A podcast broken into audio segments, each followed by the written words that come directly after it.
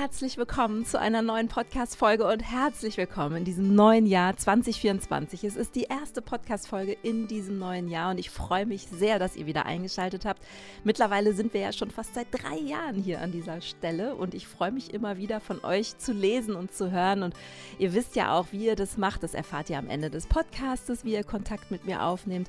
Und genauso ist es auch meinem heutigen Gast ergangen. Wir sind wirklich seit sehr langer Zeit schon in Kontakt, seit über einem Jahr.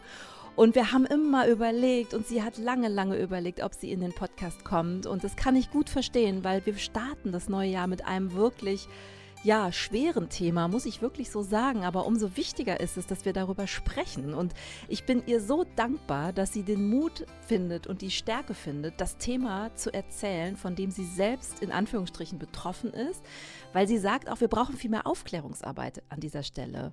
Und das Thema heute ist, was ist eigentlich, wenn ich von Geburt aus einfach nicht selber schwanger werden kann, man es mir aber überhaupt nicht ansieht. Wir hatten das Thema ja hier schon mal, aber diesmal mit einem neuen Syndrom, von dem ich bis zu einer bestimmten Podcast-Folge nichts gehört habe. Und das war auch der Moment, wo mein jetzt heutiger Gast mit mir lange in ein Gespräch gegangen ist ob sie wirklich für diesen Podcast geeignet ist oder nicht. Und ich habe sie Gott sei Dank ermutigen können, das zu tun, denn es ist wirklich so wichtig und sie hat so recht, dass wir darüber sprechen.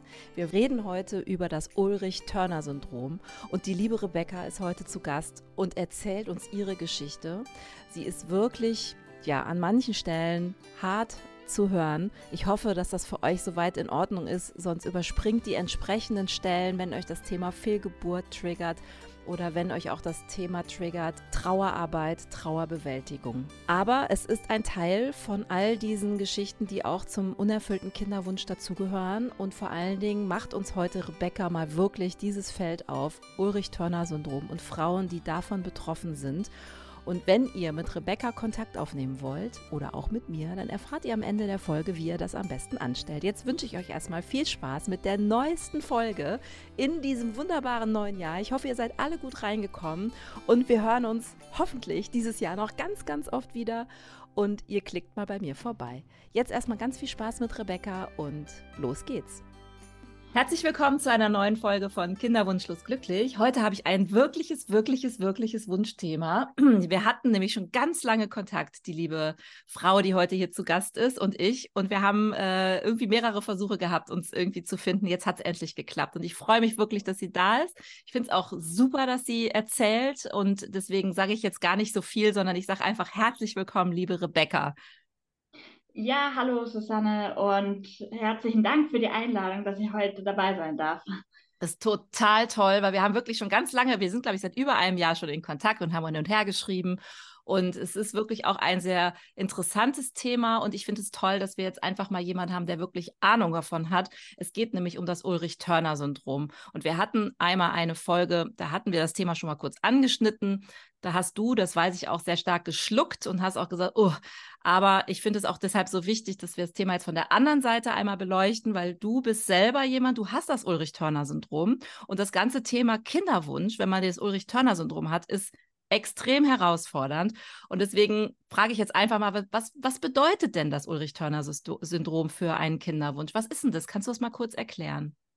Ja, genau. Also ein kurzer medizinischer Zusammenriss. Das Ulrich-Törner-Syndrom bedeutet, dass man in der Chromosomenzusammensetzung ein Geschlechtschromosomenteil fehlt, das eine X-Chromosom, was zur Folge hat, dass ähm, die Pubertät ausbleibt, also sich keine äh, Pubertät entwickelt. Und damit einhergeht, dass auch äh, die Betroffenen meistens keine Möglichkeit haben, von alleine schwanger zu werden, da keine Eizellen produziert werden. Das äh, Turner-Syndrom hat noch weitere Auswirkungen. Vielmals geht es damit einher, dass die Frauen kleinwüchsig sind und äh, eine Hormonersatztherapie brauchen. Ähm, ich zum Beispiel wurde in meiner Kindheit schon dann mit Wachstumshormonen therapiert. Somit habe ich eine Größe von 1,60 erreicht. Meistens sind dann Turner-Syndrom-Frauen, äh, die diese Behandlung nicht machen, deutlich kleiner. Ähm, ich, bei mir ist noch eine Auswirkung vom Turner-Syndrom, dass ich mit einem angeborenen Herzfehler auf die Welt gekommen bin. Das sind nur zwei Möglichkeiten, die von Ausprägung, die das Turner-Syndrom mit sich bringt. Genau. Und ähm, das ganze Thema ist natürlich angeboren. Also das Ulrich-Turner-Syndrom ist angeboren. Das heißt, du hast es von Anfang an gehabt. Und das heißt, eigentlich war dir dann ja wahrscheinlich auch schon immer klar, also spätestens ab der Pubertät, denke ich mal, dass das mit dem eigenen Kind schwierig werden könnte? Oder wie, wie, wie, wie stelle ich mir das vor? Wie wächst man damit auf? Also, na, man muss dazu sagen, man versteht ja als Kind es nicht sofort, was das alles für Auswirkungen hat.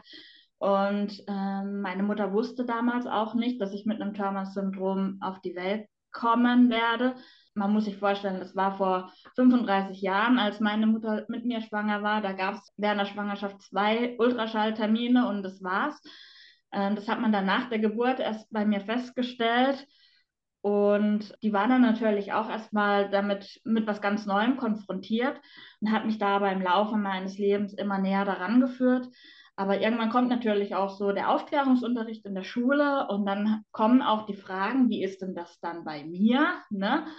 Irgendwann wurde ich dann auch hormonell in die Pubertät eingeleitet. Also ich hatte, äh, ich habe die in Tablettenform, Tropfenform dann bekommen, sodass auch ähm, eine Periode zu, äh, kommt, der Brustwachstum, was alles so die Pubertät mit sich bringt. Man hat es ja von nach der Geburt direkt bei mir festgestellt, relativ unauffällig aufgewachsen, aber es gibt auch Turner-Syndrom-Frauen, bei denen das äh, erst sehr spät erkannt wird und dann erst merken, wenn die Pubertät ausbleibt, hups, da ist ja irgendwas nicht in Ordnung und dann erst angefangen werden kann zu behandeln. Und dann so im Alter von ja, 10, 12 Jahren wird einem so langsam bewusst, was für Auswirkungen das hat. Und am Anfang natürlich nimmt man das nicht so ernst oder was heißt doch schon ernst, aber mit einer kindlichen Leichtigkeit äh, auf und denkt so, ach ja, dann kann ich ja auch noch adoptieren. Ne? Äh, ist ja nicht so einfach, aber irgendwann so wenn man dann so den ersten Freund hat, oder so Anfang 20, fängt man dann mal so langsam sich ernsthaft Gedanken darüber zu machen, was für Möglichkeiten es gibt. Und für Turner Syndromfrauen gibt es leider dann nur die Möglichkeit, äh, eine Eizellenspende im Ausland. Und dann habe ich mich eigentlich relativ früh auch schon mit dem Thema befasst, ohne es konkret anzugehen, was natürlich auch finanziell eine große Belastung ist. Zum anderen muss man natürlich auch mal den richtigen Partner dafür finden, der diesen Weg mit einem gehen möchte. Man ist ja in, der, in dem Moment Anfang 20, hat, ist in seiner Ausbildung und da hat die gerade abgeschlossen, beruflich noch nicht ganz gefestigt und möchte sich vielleicht auch noch weiterentwickeln, bevor man sowas eigentlich angehen muss, aber angehen möchte. Aber irgendwann muss man ja anfangen, sich damit zu beschäftigen, wenn es dann irgendwann so sein soll. Ne? Ja, und dann war ich relativ lange auf der Suche nach dem richtigen Partner das hat dann auch einige Jahre noch gedauert. Ja, da will ich mal einhaken. Das stelle ich mir ja jetzt auch echt schwierig vor. Also ich meine, Partnersuche haben wir ja auch schon rauf und runter gehabt. Das ist für alle, also vor allen Dingen, wenn dann der Kinderwunsch immer größer wird und das Alter immer mehr tickt und die Väter plötzlich oder die Männer äh, eher aus einer Trennung kommen, weil sie schon, sie haben schon Familie, wollen keine Kinder mehr. Das Thema haben wir hier schon oft gehabt. Aber von, für, für Frauen, die wissen, bei mir wird es schwieriger als vielleicht für andere. Wie geht man denn da auf Männersuche? Sagst du es dann direkt oder äh, wie macht man denn da den, den Zauberdeckel auf? Na, ich glaube, so beim ersten Freund war das noch nicht so wirklich das Thema für mich. Da ist man es einfach mal angegangen und guckt, wohin die Reise führt. Aber irgendwann, wenn man dann so so, die erste Beziehung ist gescheitert. Ich war dann auch längere Zeit Single. Dann die zweite äh, Beziehung, denkt man sich dann schon, ja, wie sage ich dem Gegenüber eigentlich? Ne? Ich, man hat immer so das Gefühl, man verschweigt vielleicht auch irgendwas ne? und möchte natürlich die anfängliche Romantik, äh, Verliebtheit nicht gleich zerstören, bevor man mit so einem e Thema um die Ecke kommt, weil eigentlich möchte man sich ja auch erstmal Zeit lassen und sich in der Beziehung näher kennenlassen, kennenlernen. Ne? Und mein, ja, mein zweiter Freund, da habe ich dann relativ schnell festgestellt, dass das kein Thema zu dem Zeitpunkt für ihn war, auch heute noch nicht ist, für mich durchaus. Wir haben uns dann auch relativ schnell wieder getrennt und habe dann auch Anfang 30 genau meinen jetzigen Mann kennengelernt. Man muss sich vorstellen, das war zur Corona-Zeit. Oha, noch schwieriger, jemanden kennenzulernen. Wie hast du es denn angestellt? Tatsächlich über Online-Dating, also so eine Dating-App. Und wir haben uns dann kennengelernt, getroffen. Es war saukalt, Anfang Corona-Zeit. Wir konnten ja nirgends rein, was trinken gehen, was essen gehen, sondern wir haben uns dann einfach einen Kaffee beim Bäcker geholt und sind spazieren gegangen. Und dadurch kam dann ein langes Gespräch zustande und ja, wir haben dann ziemlich schnell gemerkt, es passt zueinander, ne? Und, und dann hast du denn relativ schnell das Thema Kinderwunsch angesprochen oder wie geht mal, geht du da so Salamitaktikmäßig vor oder wie machst du das? Also ich bin dann relativ offen auf ihn zugegangen und habe gesagt, dass das ein Thema für mich ist, ich mir das wünsche. Und er dann auch gesagt hat von sich aus, ja, das ist auch ein Thema äh, für ihn. Man muss dazu sagen, er ist auch ein Ticken älter als ich. Aber zu dem Zeitpunkt stand auch noch ein anderes Thema bei mir im Raum, nämlich meine äh, anstehende Herz-OP. Ähm, zum Kinderwunsch gehört natürlich auch, dass man körperlich sehr gesund ist. Und das war mit meinem Herz dann mit Anfang 30 dann nicht mehr so der Fall, dass man sagen kann, äh, eine Schwangerschaft ist mit diesem Herzfehler so möglich. Mhm. Und da steht einfach eine Operation an. Also unabhängig vom Kinderwunsch, die wäre so oder so irgendwann angestanden. Das bedeutete für mich einfach eine neue Herzklappe, sodass unsere Beziehung am Anfang direkt von dieser Herz-OP geprägt war. Das hat uns so dermaßen zusammengeschweißt, weil er in dieser Zeit wirklich die ganze Zeit für mich da war. Er konnte mich nie besuchen in, im Krankenhaus, aber er stand jeden Tag an meinem Fenster im Krankenhaus und hat mit mir telefoniert. Also so wie es halt ging. Und wirklich, es war keine einfache Zeit, weil ich lag da wirklich drei Wochen auf der Intensivstation und bin da wirklich mit Schrittmacher, Stand äh, wieder raus. Mir geht es heute sehr gut dafür. Bin sportlich trotzdem aktiv, so in wie es einfach geht. Ähm, aber das war natürlich eine riesen Herausforderung für unsere Beziehung, aber hat auch gezeigt natürlich, dass wir zusammengehören. Super. Ja. Wie lange ist die ja. jetzt her, die OP? Äh, die war Anfang 2021. Mhm. Also jetzt werden es dann drei Jahre bald. Und wir haben dann ziemlich bald gemerkt, dass, das, dass wir zusammen gehören und möchten auch gemeinsam den Kinderwunsch miteinander angehen. Ja, und wie sehen denn jetzt für dich so die Möglichkeiten aus? Also, weil du sagst ja, es geht nicht so einfach und jetzt auch mit deinem Herzfehler, ich denke, da ist jetzt hoffentlich alles soweit in Ordnung, aber wie, wie geht ihr denn dann da vor beim Kinderwunsch?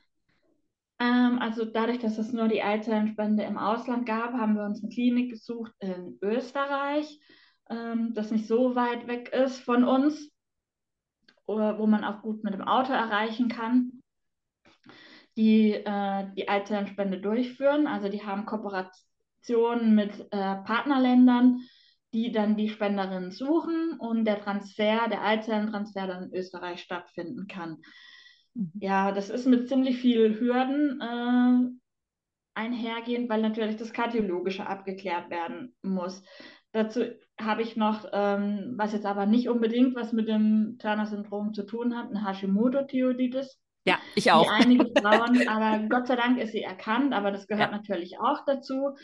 Dann gehören die ganzen Untersuchungen, gynäkologischen Untersuchungen dazu mal, äh, wir Turner-Syndrom-Frauen haben meistens keine so riesengroße Gebärmutter, was natürlich auch dann erstmal abgeklärt werden muss, kann man das überhaupt machen. Man ist immer so der Vermittler zwischen der Klinik im Ausland und den behandelnden Ärzten hier. Ich habe Gott sei Dank eine sehr, sehr kompetente Frauenärztin, die mich da wirklich sehr gut unterstützt. Also nochmal wirklich ein großes Lob an die. Das ist nicht selbstverständlich, weil die Ärzte hier in Deutschland ja eigentlich dazu nicht beraten dürfen die machen sich ja damit so eigentlich ja strafbar. Stimmt, gut, dass du es nochmal erwähnst, richtig. Das hatten wir ja hier schon mal und das hatte ich auch schon wieder vergessen, aber das stimmt. Die dürfen nicht beraten, weil es hier nicht erlaubt ist und sie dürfen nicht beraten, dass man nach, ins Ausland geht. Wir hatten ja hier, glaube ich, Daniela, die hat die Eizellenspende in Dänemark gemacht und die hatte auch dann jemanden, der sie dann trotzdem behandelt und vorbereitet hat auf diese Geschichte in ja. Dänemark. Mhm. Mhm. Ja. Ähm, ich bin aber den Weg gegangen und habe äh, von Anfang an sehr offen mit ihr darüber gesprochen. Und ich glaube, es war auch sehr gut, was ich wirklich jedem auch ans Herz lege, den das betrifft, äh, da wirklich offen ins Gespräch zu gehen mit den behandelnden Ärzten, weil dann erfährt man auch Unterstützung. Das ist auch mhm. wirklich notwendig. Man ist ja als Laie medizinisch nicht so drin, dass man alles immer so kompetent vermitteln kann. Und mittlerweile fühle ich mich eigentlich schon fast manchmal, als hätte ich den Doktortitel, weil, obwohl es sehr weit davon entfernt ist. Aber man muss sich selber auch damit mit dem Thema befassen, um da auch wirklich die richtigen Fragen immer stellen zu können. Genau, wir sind dann, um zurückzukommen, den Weg mit der Eizellspende gegangen, ähm, haben eine Spenderin gesucht. Auch das war ein sehr, sehr langer Prozess, bis auch wir beide mit der vorgeschlagenen Eibänderin einverstanden waren. Ähm, wir hatten dann eine gefunden. Das ging dann so der Prozess über ein Jahr mhm. tatsächlich. Ähm, die wurden dann auch befruchtet mit dem Sperma von meinem Mann. Und da kamen dann drei Blastozysten raus, ähm, die sich entwickelt haben. Und wir haben dann äh, letztes Jahr den ersten Transfer gemacht, wo dann leider nicht erfolgreich war. Aber ja, in dem Moment war das natürlich schlimm. Man war auch sehr traurig darüber, aber man geht ja auch irgendwie in den Kinderwunsch rein, dass man damit rechnet, dass nicht gleich der erste Versuch erfolgreich ist. Mhm. Wir sind dann dran geblieben und der zweite Versuch war dann tatsächlich erfolgreich. Also ich bin schwanger geworden, 31 Wochen lang. Es war so, schon eine nicht einfache Schwangerschaft, weil natürlich man von Anfang an oder so das erste Vierteljahr die ganzen Hormone spritzen muss und man wirklich von oben bis unten vollgepumpt ist mit Hormonen, dass die Schwangerschaft überhaupt zustande kommt und aufrechterhalten bleibt. Die Schwangerschaft war, ist dann aber in einer stillen Geburt in der 31. Schwangerschaftswoche geendet. Oh, das müssen wir jetzt erstmal sacken lassen. Also nach so einer Geschichte, nach so einer lebenslangen Thematik, also eigentlich seit Geburt, endlich schwanger zu werden und dann diesen einen Moment zu erfahren. Wie habt ihr das denn erfahren, dass das Kind nicht mehr lebt und von, also wahrscheinlich dann vom Arzt? Und wie war dieser Moment? Grauenhaft. Also hm. heute ist es noch so wie so ein Albtraum, aus dem man eigentlich aufwachen möchte. Wir ähm, hatten ja ein, zu dem Zeitpunkt waren wir noch nicht verheiratet, hatten kurz vorher, bevor das wollten wir heiraten, bevor das passiert ist. Die wir da, die, die geplante Hochzeit haben wir dann abgesagt und verschoben. Ja, ich, es war ja die 31. Schwangerschaftswoche. Und ich war ein paar Tage davor noch bei der Frauenärztin und die Werte waren eigentlich top. Mhm. Und ich habe so, jeder hat so für sich gedacht, also die behandelnden Ärzte und ich auch, ja, das kriegen wir jetzt alles noch hin dass es äh, vielleicht eine frühe Geburt äh, wird oder man einen geplanten Kaiserschnitt machen muss. Das hat, damit hat man irgendwie immer so gerechnet. Aber so in dem Moment hab ich, bin ich da raus bei meiner Frauenärztin und habe gedacht, so ja, die Hochzeit, die kriegen wir jetzt noch rum und was danach kommt, das haben wir auch irgendwie alles im Griff. Ja, dem war leider nicht so. Wir sind dann total überrumpelt worden an diesem Tag, äh, wo wir in, im Krankenhaus gelandet sind dass ich einfach am Morgen aufgestanden bin und nichts mehr gespürt habe. Ah, das hast du schon gemerkt, also bei dir zu Hause noch. Du hast schon, hast du schon so eine Art Verdacht dann? Man ist aufgewacht mit dem Gefühl am Morgen, irgendwas stimmt nicht. Mhm. Aber ich hatte keine Schmerzen, also nichts, keinerlei Anzeichen, dass es mir nicht gut geht. Es waren mhm. einfach nur die fehlenden Kindsbewegungen. Wir sind dann ins Krankenhaus und dann hat sich leider der schlimme Verdacht bestätigt. Okay. Aber ja, eine Antwort darauf, warum, wieso, weshalb, kriegt man leider nicht. Das war sicherlich ganz, ganz gruselig. Und dann hat der Arzt wahrscheinlich gesagt, es sind keine Herztöne mehr zu hören. Und dann ja. habt ihr irgendwie erstmal Tiefluft holen müssen. Wie ging es dir denn so körperlich eigentlich während der Schwangerschaft? Weil du bist ja auch mit deinem Herzen ähm, vorsichtig gewesen. Hat das alles gut geklappt denn? Ähm, man hatte immer so Angst davor, dass sich irgendwie eine Schwangerschaftsvergiftung entwickelt. Ähm, dem war aber nicht so. Ich habe mich, mhm. äh, ich war immer sehr, sehr müde, was aber viele Schwangere haben. Und mhm. äh, der Blutdruck war erstaunlich stabil. Zum Schluss etwas niedrig sogar, aber ich habe mich nicht unwohl gefühlt. Also das, also ziemlich erschöpft, aber ich glaube, das ist in dem Stadium bei jeder Schwangeren so, ähm, dass man einfach nicht mehr so die Kräfte hat. Mhm. Ähm, ja. Oh, was eine Geschichte. Ich, äh, ich muss das erstmal sagen lassen. Ich meine, 31. Äh, Woche, das ist ja, du warst ja quasi auf dem Weg in den achten Monat. Das muss man sich ja auch nochmal bewusst machen. Das heißt, es war ja auch sichtbar, dass du schwanger bist und dann, äh, man freut sich, man hat wahrscheinlich schon ganz viel vorbereitet, gerade ihr auch. Was war denn so das Schlimmste in der ganzen Zeit? Natürlich, wir hatten hier unser ähm, Kinderzimmer schon eingerichtet, weil wir eigentlich mhm. damit gerechnet haben, natürlich, dass äh, wir vorbereitet sein müssen, wenn es auch der Fall eintritt, die Geburt früher stattfindet. Wir hatten alles gekauft, die Wickelkommode war voll, der Kinderwagen, wirklich alles. Und so das Schlimmste ist irgendwie, wenn man dann nach Hause kommt und sieht das alles. Mhm. So dieses, ja, Furchtbar. Ja. Und wahrscheinlich auch so dieses, dieses Gefühl, so, so alleine damit zu stehen, oder? Gerade so im Freundes- und Bekanntenkreis merkt man natürlich, dass viele, vielen es schwerfällt, damit umzugehen. Mhm. Ich habe Interessant. natürlich auch Freundinnen, die Kinder haben, mehrere oder gerade schwanger sind, ähm, wo man sich dann denkt, die einfach nicht die Worte finden Mhm. für, äh, für das Ganze. Und da verändert sich vieles so in Freundschaften, weil, sie einem, weil man einfach merkt, nicht äh, bei denen, sie wissen nicht, wie sie mit mir umgehen sollen. Mhm. Trotz allem bin ich ja immer noch die, die ich vorher auch war. Mhm. Also man hat natürlich immer seine schwachen Momente, aber man versucht gerade irgendwie so seinen, seinen Alltag irgendwie hinzubekommen. Mhm. Ich hatte ja Gott sei Dank ähm, dann erstmal den Mutterschutz nach der Entbindung. Und es fängt so an mit so Themen, ja, man muss ja trotzdem irgendwie eine Rückbildung machen. Ähm, es war eine, eine stille Geburt, also man hat eine Entbindung gemacht, wie jede andere Schwangere auch. Auch dazu gehört eine Rückbildung. Und ich bin dankbar meiner Hebamme, dass sie da einen Kurs für mich gefunden hat mit anderen verwaisten Müttern, dass ich nicht in einem Kurs mit frisch gebackenen Mamis sitze, die wohl möglich noch ihr Kind dabei haben. Das sind alles so Themen, mit denen man dann konfrontiert wird. Oder so, wir haben dann natürlich unsere Hochzeit neu geplant und auf dem Standesamt muss man dann natürlich den Antrag ausfüllen. Und da wird auch gefragt natürlich, ob man bereits Kinder hat. Und da es natürlich bei einer stillen Geburt keine steuerrechtliche Relevanz hat, muss man diese Frage mit Nein beantworten. Und das fühlt sich einfach nicht richtig an. Furchtbar. Und also ich, oh, ich bin immer noch gerade, ich hänge immer noch an diesem Moment, wo ihr das erfahren habt und dann muss ja auch irgendwie die Entscheidung getroffen werden, dieses Kind jetzt still zur Welt zu bringen. Wird das dann eingeleitet? Gibt es dann einen Termin? Also, oder was hab, haben die dich direkt da behalten? Wie, wie war denn das? Also es war zu dem Zeitpunkt, war ja immer noch nicht geklärt beim, äh, während der Schwangerschaft, ob äh, eine natürliche Entbindung möglich ist oder ob es ein Kaiserschnitt werden muss.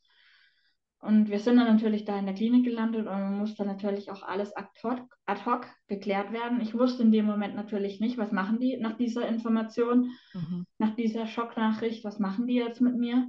Schieben die mich jetzt in OP und holen mir das Kind daraus?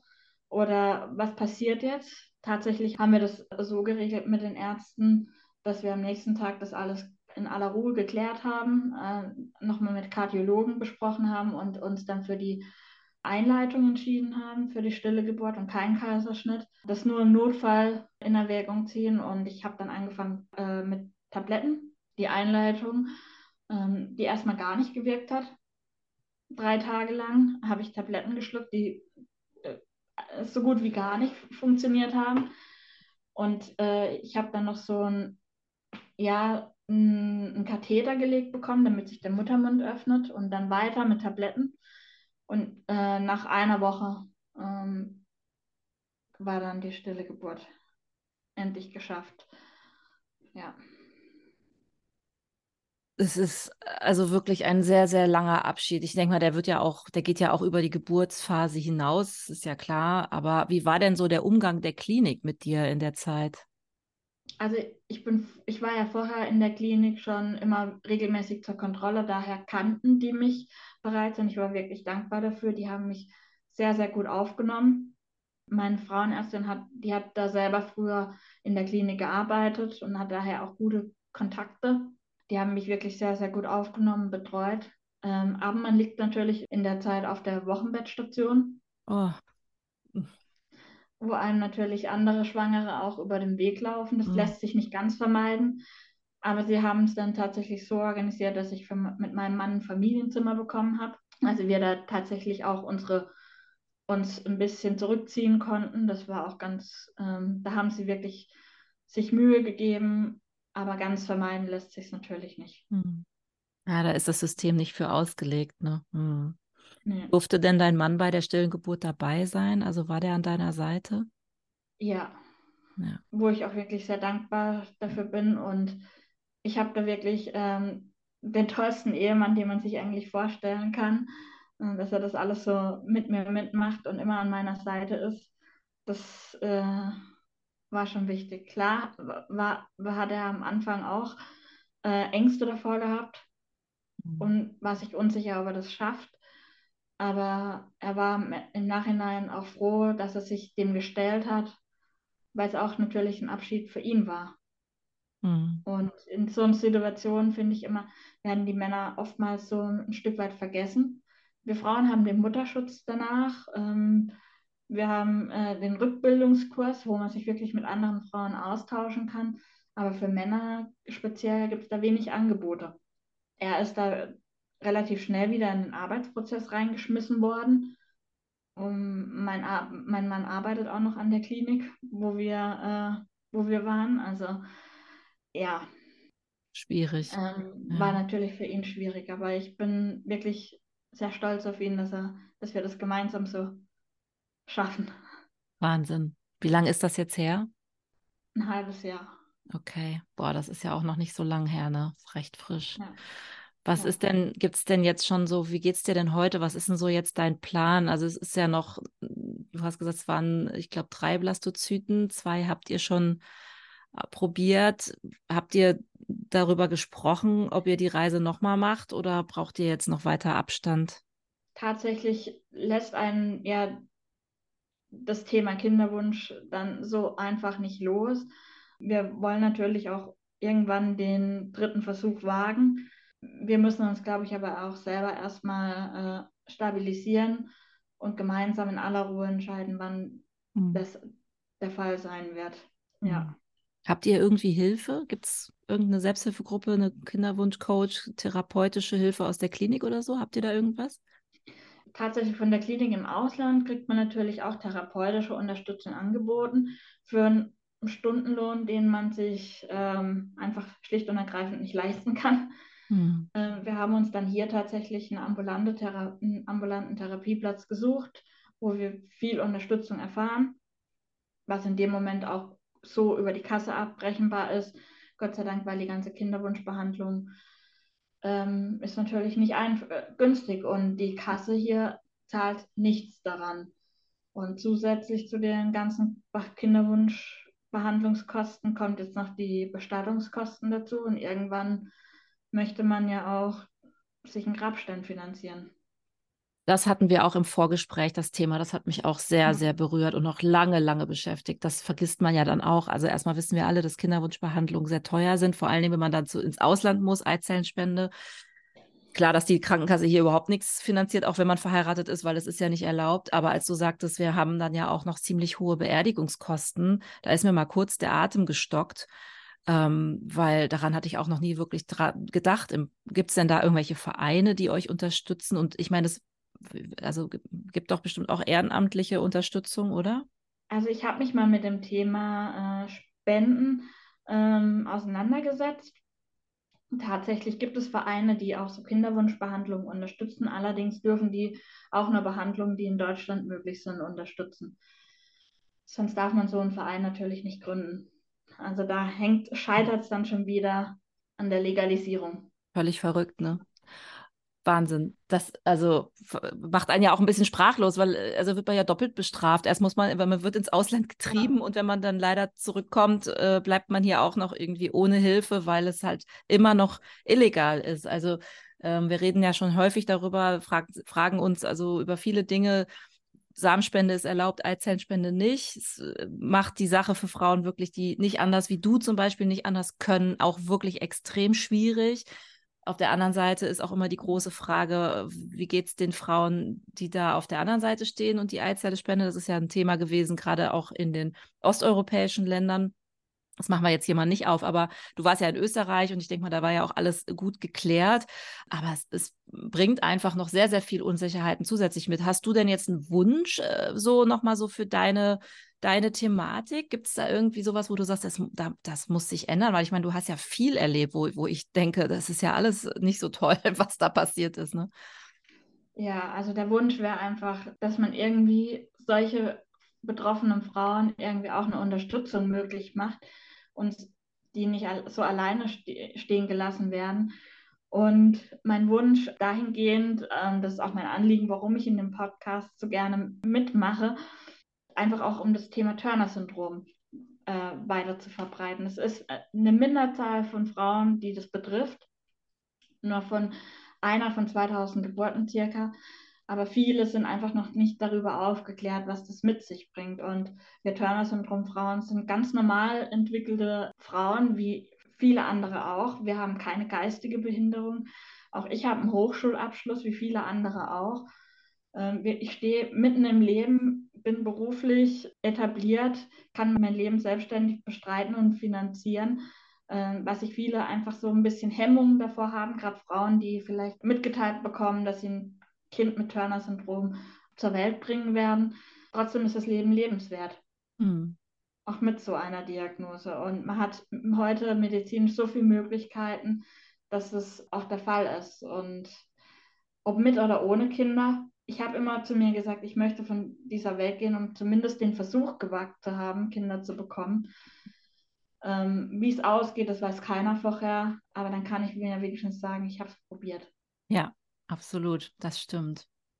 Und ich glaube, du hast auch schon mal äh, vorher angedeutet, dass du sagst, also dieses Thema Eizellenspende legalisieren, das wäre auch noch mal äh, wichtig, dass das äh, von der Politik nochmal neu beleuchtet wird, weil gerade für Frauen, bei denen es wirklich nicht anders möglich ist, ähm, ist es einfach sehr, sehr schwierig, da immer über die Auslandswege zu gehen und auch die finanziellen Situationen da abzuklären. Und wenn es dann noch nicht klappt und man dann noch auf den Beerdigungskosten sitzen bleibt und keine Unterstützung durch ehrenamtliche Vereine annehmen darf, weil man sich in der Illegalität bewegt, also man kriegt ja auch einen Stempel, der sicherlich da auch echt nochmal neu zu diskutieren sei. Ich verstehe diese ganze ethische Diskussion auch, aber ich glaube, es gibt halt immer auch noch viele andere Aspekte. Und was ich so toll finde, dass du das Thema Turner-Syndrom hier aufmachst, ist, ich glaube, du kannst das Thema dann auch nicht mehr und die ganzen klugen Ratschläge äh, hören, wie entspannt euch doch mal und fahrt doch mal in den Urlaub, weil es gibt einfach betroffene Menschen, die sind einfach nicht in der Lage, in irgendeiner Form so schwanger zu werden wie Herr. Und dann braucht man nicht vom Nachbarn über den Gartenzaun so kluge Ratschläge. Entspannt euch doch mal, weil, wie du sagst, man sieht es dir nicht an, man merkt es dir nicht an.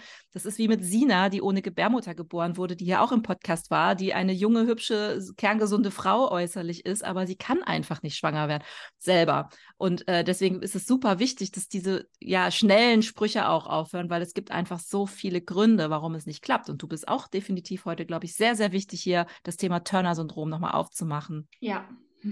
Vielen Dank dafür, das ist sehr wichtig. Kann man mit dir irgendwie Kontakt aufnehmen? Wie, also ich bin mir sicher, da gibt es jetzt bestimmt welche, die sagen, ich habe da noch nie drüber nachgedacht oder ich bin sogar betroffen, aber ich habe mal eine Frage. Sollen wir über mich den Kontakt herstellen? Sollen die Leute sich an mich wenden? Also wenn es da draußen wirklich Frauen gibt, die den Kontakt wünschen, gerne über dich ähm, dann leitest du mir die Anfragen gerne weiter und dann Super. finden wir da auf jeden Fall einen Weg. Super, Rebecca. Genau so machen wir das. Das ist ja wirklich toll. Wie geht's dir denn jetzt heute? Eine letzte Frage noch. Wie geht's dir und deinem Mann heute? Seid ihr okay soweit? Ist es, hat sich das ein bisschen gesetzt, das Ganze? Nein, noch nicht. Hm. Ja. Ach man. Also das braucht, ähm, ich weiß nicht, äh, viele sagen, äh, die Zeit halt Wunden, aber ich glaube, das ist ein Thema, das wird uns ständig in irgendeiner Form begleiten. Ja. Ich drücke dir so fest die Daumen. Und wenn ich irgendwas für dich tun kann, ich vermittle auch gern nochmal, wir hatten hier wirklich tolle Leute.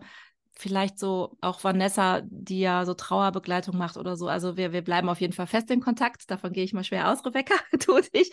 Ähm, ich drücke euch wirklich total, ja, bitte, bitte. Und ich drücke dir wirklich ganz fest die Daumen, auch deinem Mann, dass ihr ein bisschen stabiler werdet und auf die Füße kommt und egal wie es ausgeht, ob mit oder ohne Kind, wirklich glücklich werdet und erfülltes Leben findet, wie ihr das vielleicht euch jetzt alles noch gar nicht vorstellen könnt. Ne? Man weiß ja nicht, vielleicht klappt es ja auch noch mit dem dritten Kind, also mit dem dritten Versuch.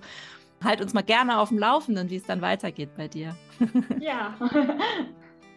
Vielen Dank, dass ich dabei sein durfte. Ja, vielen Dank, dass du dieses so wichtige Ulrich-Törner-Syndrom hier allen mal erklärt hast und dieses Thema aufgemacht hast. Und ich glaube, jetzt gibt es ganz, ganz viel Post. Also mach dich auf was gefasst. ich freue mich schon. Schreibt uns. Ihr erfahrt gleich hier im Anschluss, wie das geht. Danke, liebe Rebecca, und wir hören uns ganz bald sicherlich wieder. Wir bleiben in Kontakt und wie es mit Rebecca weitergeht, das werdet ihr erfahren, wenn ihr meinen Instagram-Kanal abonniert. Kriegt ihr immer kleine Updates auch von den Frauen hier, die bei mir im Podcast sind und viele tolle Community-Umfragen. Also abonniert den Podcast, abonniert den Instagram-Kanal. Kinderwunsch glücklich. Danke, dass du da bist, Rebecca. Danke, dass du deine tolle Arbeit machst, deine tolle Aufklärungsarbeit. Mach's gut. Mach's gut. Das war die Folge mit der wunderbaren Rebecca und ich weiß nicht, wie es euch so geht, aber ich habe noch sehr, sehr, sehr lange über diese Geschichte nachgedacht. Da war so viel drin. Ich habe mich selbst nochmal geprüft. Ich habe mir Gedanken dazu gemacht, wie es eigentlich Frauen geht, die sehr viel Geld im Ausland auch investieren müssen um diesen Kinderwunschweg zu gehen und dann noch auf Beerdigungskosten sitzen bleiben müssen. Ich habe über Trauerarbeit nachgedacht. Ich glaube, wir können noch so viele Themen hier aufmachen.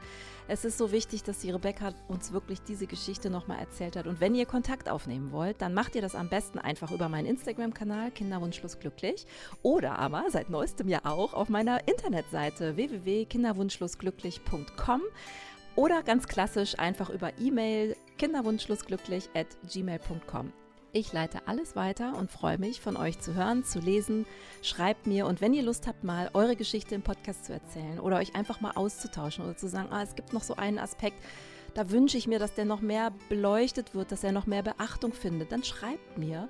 Und entweder gehe ich auf die Suche nach jemandem, der diese Geschichte erzählen kann, oder ihr sagt sogar selber, okay, ich nehme mir ein Herz und ich komme selber in deinen Podcast, liebe Susanne. Da würde ich mich wirklich sehr drüber freuen. Und ich glaube, wir haben ja einen schönen ja, Safe Space und behandeln uns hier alle wirklich sehr mit Respekt. Und ich hoffe, das spürt man auch in jeder Folge, egal wie schwer und wie herausfordernd das Thema ist, haben wir, finde ich, bisher immer einen sehr guten Weg gefunden, darüber zu sprechen und diese Themen auch sichtbar zu machen damit sie mehr Akzeptanz finden, damit sie mehr in der Gesellschaft einfach auch Sensibilität erhalten, auch im Umgang untereinander und damit vor allen Dingen endlich diese Fragen aufhören. Wann ist es denn bei euch soweit?